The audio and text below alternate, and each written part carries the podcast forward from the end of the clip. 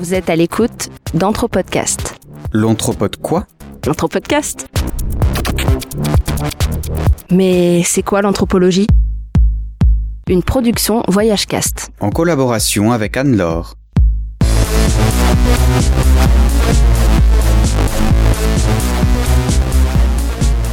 Bonjour et bienvenue sur Anthropodcast. Je suis Jonathan. Je suis accompagné de Marc Abélès et de Anne-Laure Paffenholz. Et nous sommes ensemble pour enregistrer un épisode d'Anthropodcast. Mais avant toute chose, on aimerait un petit peu savoir qui vous êtes parce que je pense que parmi les anthropologues, la plupart vous connaissent. Parmi le public, peut-être un petit peu moins. Voilà. Qui êtes-vous? Alors euh, oui, vous avez dit, je suis un, je suis un anthropologue euh, et je fais des, des, des recherches euh, sur des questions qui ont trait aux politiques. Euh, j'ai pas mal circulé euh, de par le monde, on peut dire, puisque j'ai commencé à travailler d'abord euh, en Afrique, en Éthiopie, dans le- dans l'est de l'Afrique. Et puis par la suite, euh, je me suis déplacé en Espagne. Ensuite, j'ai travaillé sur la politique française. Ensuite, je me suis intéressé aux institutions européennes. Et euh, plus récemment, euh, j'ai travaillé euh, dans trois mondes un peu différents. Euh, L'Organisation mondiale du commerce à Genève. Ça, c'était sur les questions institutionnelles euh, transnationales.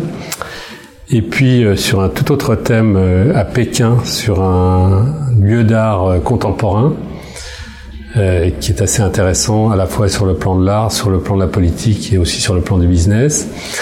Et puis euh, j'ai passé euh, deux années comme directeur du Centre franco-argentin à Buenos Aires. Et là, je suis donc euh, de retour à Paris, quand même depuis un certain temps. Et euh, voilà, je, continue à essayer de faire des recherches et j'enseigne à l'école des hautes études en sciences sociales. Vous enseignez quoi euh, spécifiquement maintenant? Euh, à l'école des hautes études, euh, j'en- j'enseigne l'anthropologie des institutions et euh, le titre de ce séminaire, c'est Autour du global politique. Tout un programme. Voilà. Et du coup, vous, comment vous êtes venu à l'anthropologie au tout début? Qu'est-ce qui vous a Écoutez, euh, je suis venu en fait à l'anthropologie euh, par euh, la philosophie, si on peut dire.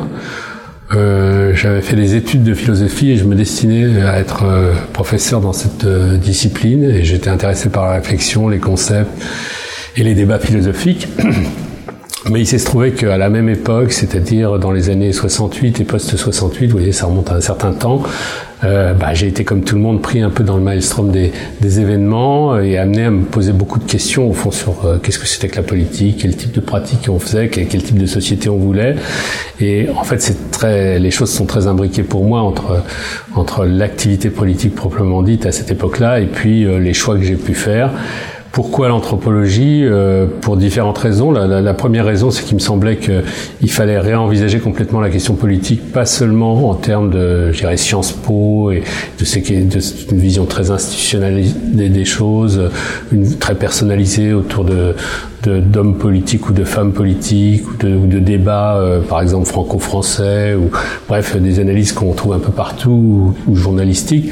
Mais je pensais qu'il y avait tout un aspect de la politique qui était en quoi finalement la politique euh, euh, reflète les questions culturelles d'une société, comment la politique aussi comme euh, moyen de réfléchir sur le fonctionnement et sur, et sur la culture. Donc c'est un petit peu prendre les choses euh, différemment que de se focaliser uniquement euh, sur les processus politiques, sur la vie politique, etc.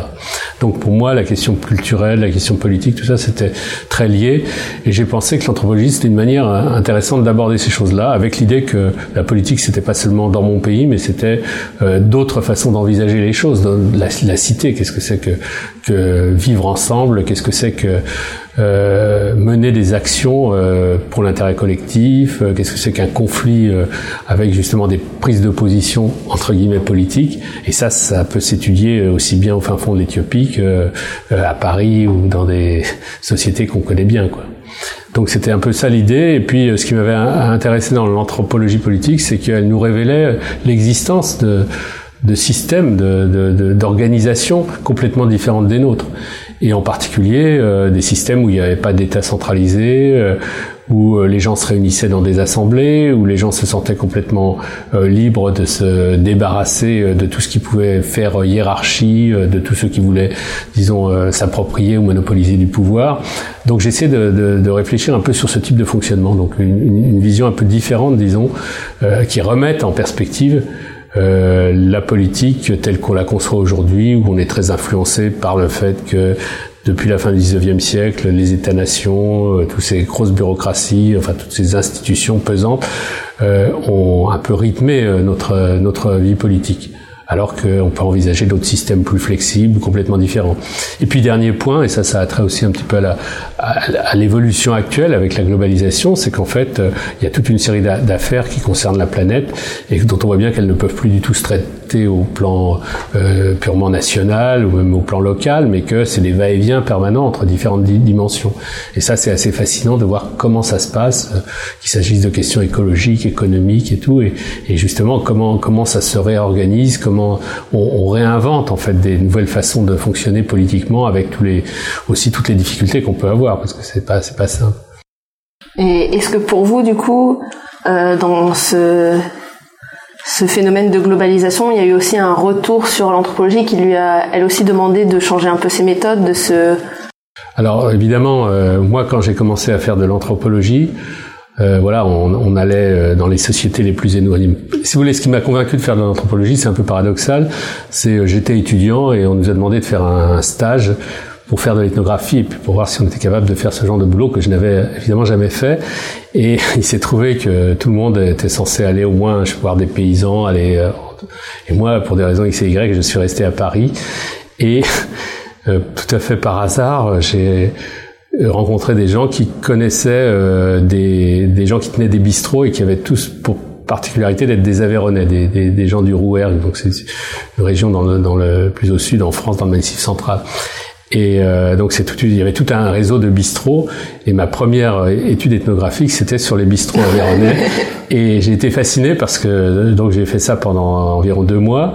Et moi qui étais parisien de naissance, donc j'étais vraiment euh, dans, dans, mon monde, j'ai découvert quelque chose qui était totalement euh, différent et je finissais par même plus reconnaître les rues à Paris et être pris dans un, des systèmes d'échange, des façons, des banquets, des, toute une organisation, euh, toutes sortes de rituels. Et ça, ça m'a absolument fasciné.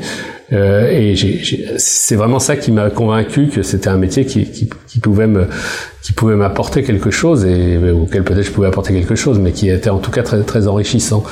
Et ensuite, on m'a dit non, non, mais c'est pas question de travailler dans, dans, dans, les dans, Paris. à Paris, tout près de chez toi, donc il faut aller loin. Et là aussi, pour des raisons assez indépendantes de ma volonté, euh, je suis parti euh, en Éthiopie, donc euh, et, et j'ai pu euh, entamer un, un, terrain de recherche. Alors là, c'était dans le sud du pays, dans une région de montagne. Et à l'époque, vous voyez, il n'y avait pas Internet, il n'y avait pas tout ça. Donc une fois qu'on partait, on partait. Et c'était, euh, on n'avait plus beaucoup de contact avec les sociétés, la société d'origine. Et en revanche, euh, c'était une période assez conflictuelle. C'était au moment où a commencé la grande révolution éthiopienne qui a renversé le l'empereur, le, le, Négus. Et moi, j'ai débarqué sur le terrain euh, à pied en quelque sorte parce qu'il n'y avait pas de voiture. Enfin, c'était des conditions assez compliquées.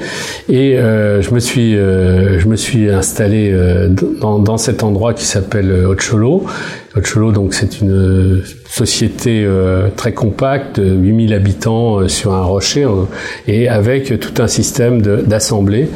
Et ça, ça, ça, ça aussi, c'était très intéressant de voir comment les gens géraient leurs affaires collectivement avec euh, une division de l'espace, euh, différents quartiers, des, des assemblées au, niveau des quartiers, et puis une assemblée qui était tout en haut du rocher, enfin tout, tout, en haut de ce piton rocheux, et là, euh, d'où on voyait d'ailleurs tout, tout, le paysage alentour, les lacs, on communiquait aussi avec les esprits, etc. Et c'est là que se passaient les très grandes assemblées.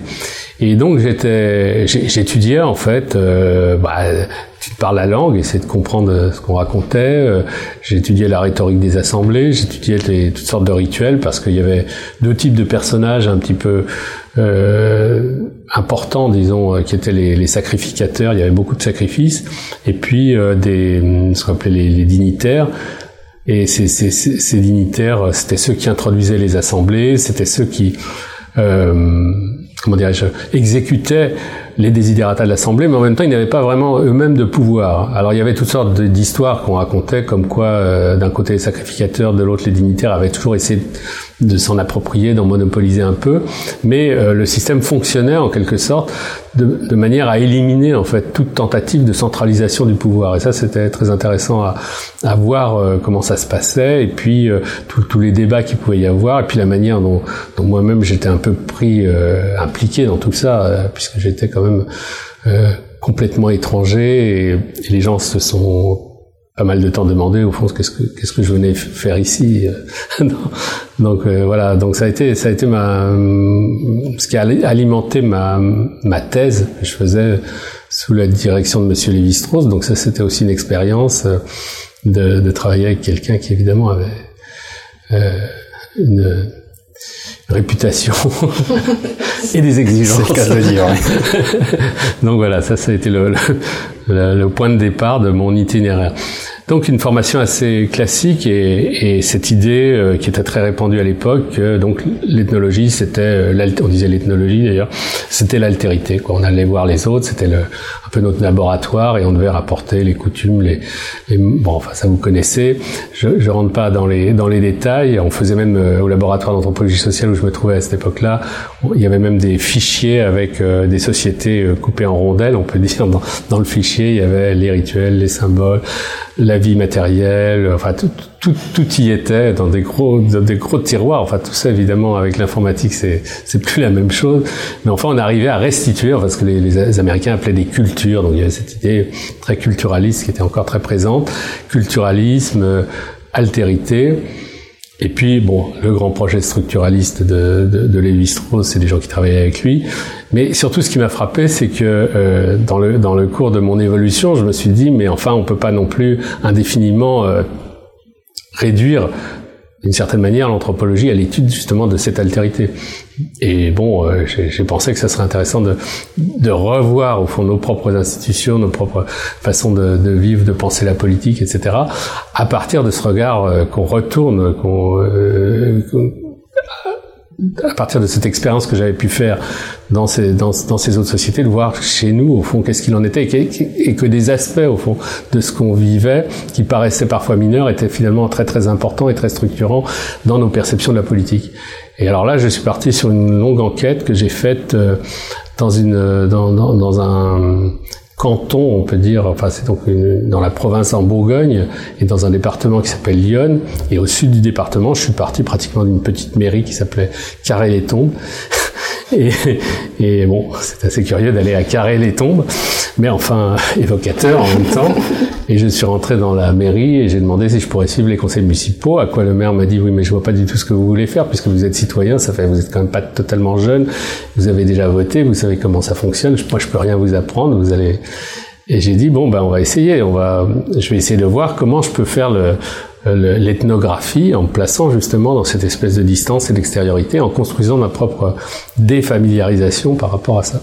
Et ça a été tout, ce, tout un long travail qui m'a pris plusieurs années, avec au centre euh, Bon, l'idée de comprendre un peu, puisque j'avais travaillé sur des lieux, ma thèse s'appelait le lieu du politique, c'est donc le, lieu du politique, c'était ces, assemblées. Et là, euh, il s'agissait d'autres lieux, et il s'agissait aussi euh, de la question de savoir euh, qu'est-ce que c'était une chose très importante finalement que, que, que, je ressentais de plus en plus en m'enfonçant là-dedans, c'était le rôle des élus, enfin la notion d'élu. Et j'ai travaillé en fait autour de cette idée d'élection Qu'est-ce qui fait qu'on devient un élu? Comment euh, certaines personnes... Euh, alors c'était ça une des hypothèses, c'est que je me rendais compte, par exemple, euh, intuitivement, que moi, Marc Abélès, j'avais aucune chance d'être élu à carrer les tombes. Mais encore une fois qu'on a dit ça, c'est une intuition, il y a, a peut-être quelque chose d'objectif là-dedans. Et en fait, je me suis rendu compte qu'effectivement, pour disons, non pas être élu, mais il y a une autre catégorie que j'ai introduite, c'était la catégorie d'éligible. Donc pour être éligible, il faut peut-être euh, réaliser un certain nombre de conditions qui n'anticipent pas d'une élection euh, euh, certaine, mais qui permettent de rentrer dans, ce, dans cette catégorie de gens qui ont quand même pas mal de chances d'être d'être élus. Et euh, alors là, j'ai introduit des, cette idée de, de, réseau politique et de toutes ces ramifications, et j'ai travaillé autour de relations d'alliance, de relations de parenté, enfin comme faisait au fond un, un ethnographe de, de, des sociétés euh, africaines, par exemple, et en montrant quand même comment il y avait toute une strate de gens qui qui était structurante pour la pour la pour la politique euh, au niveau local et voire national puisqu'en France les tous les politiques nationaux doivent avoir des implantations un qu'est-ce que c'est un enracinement? Par un enracinement.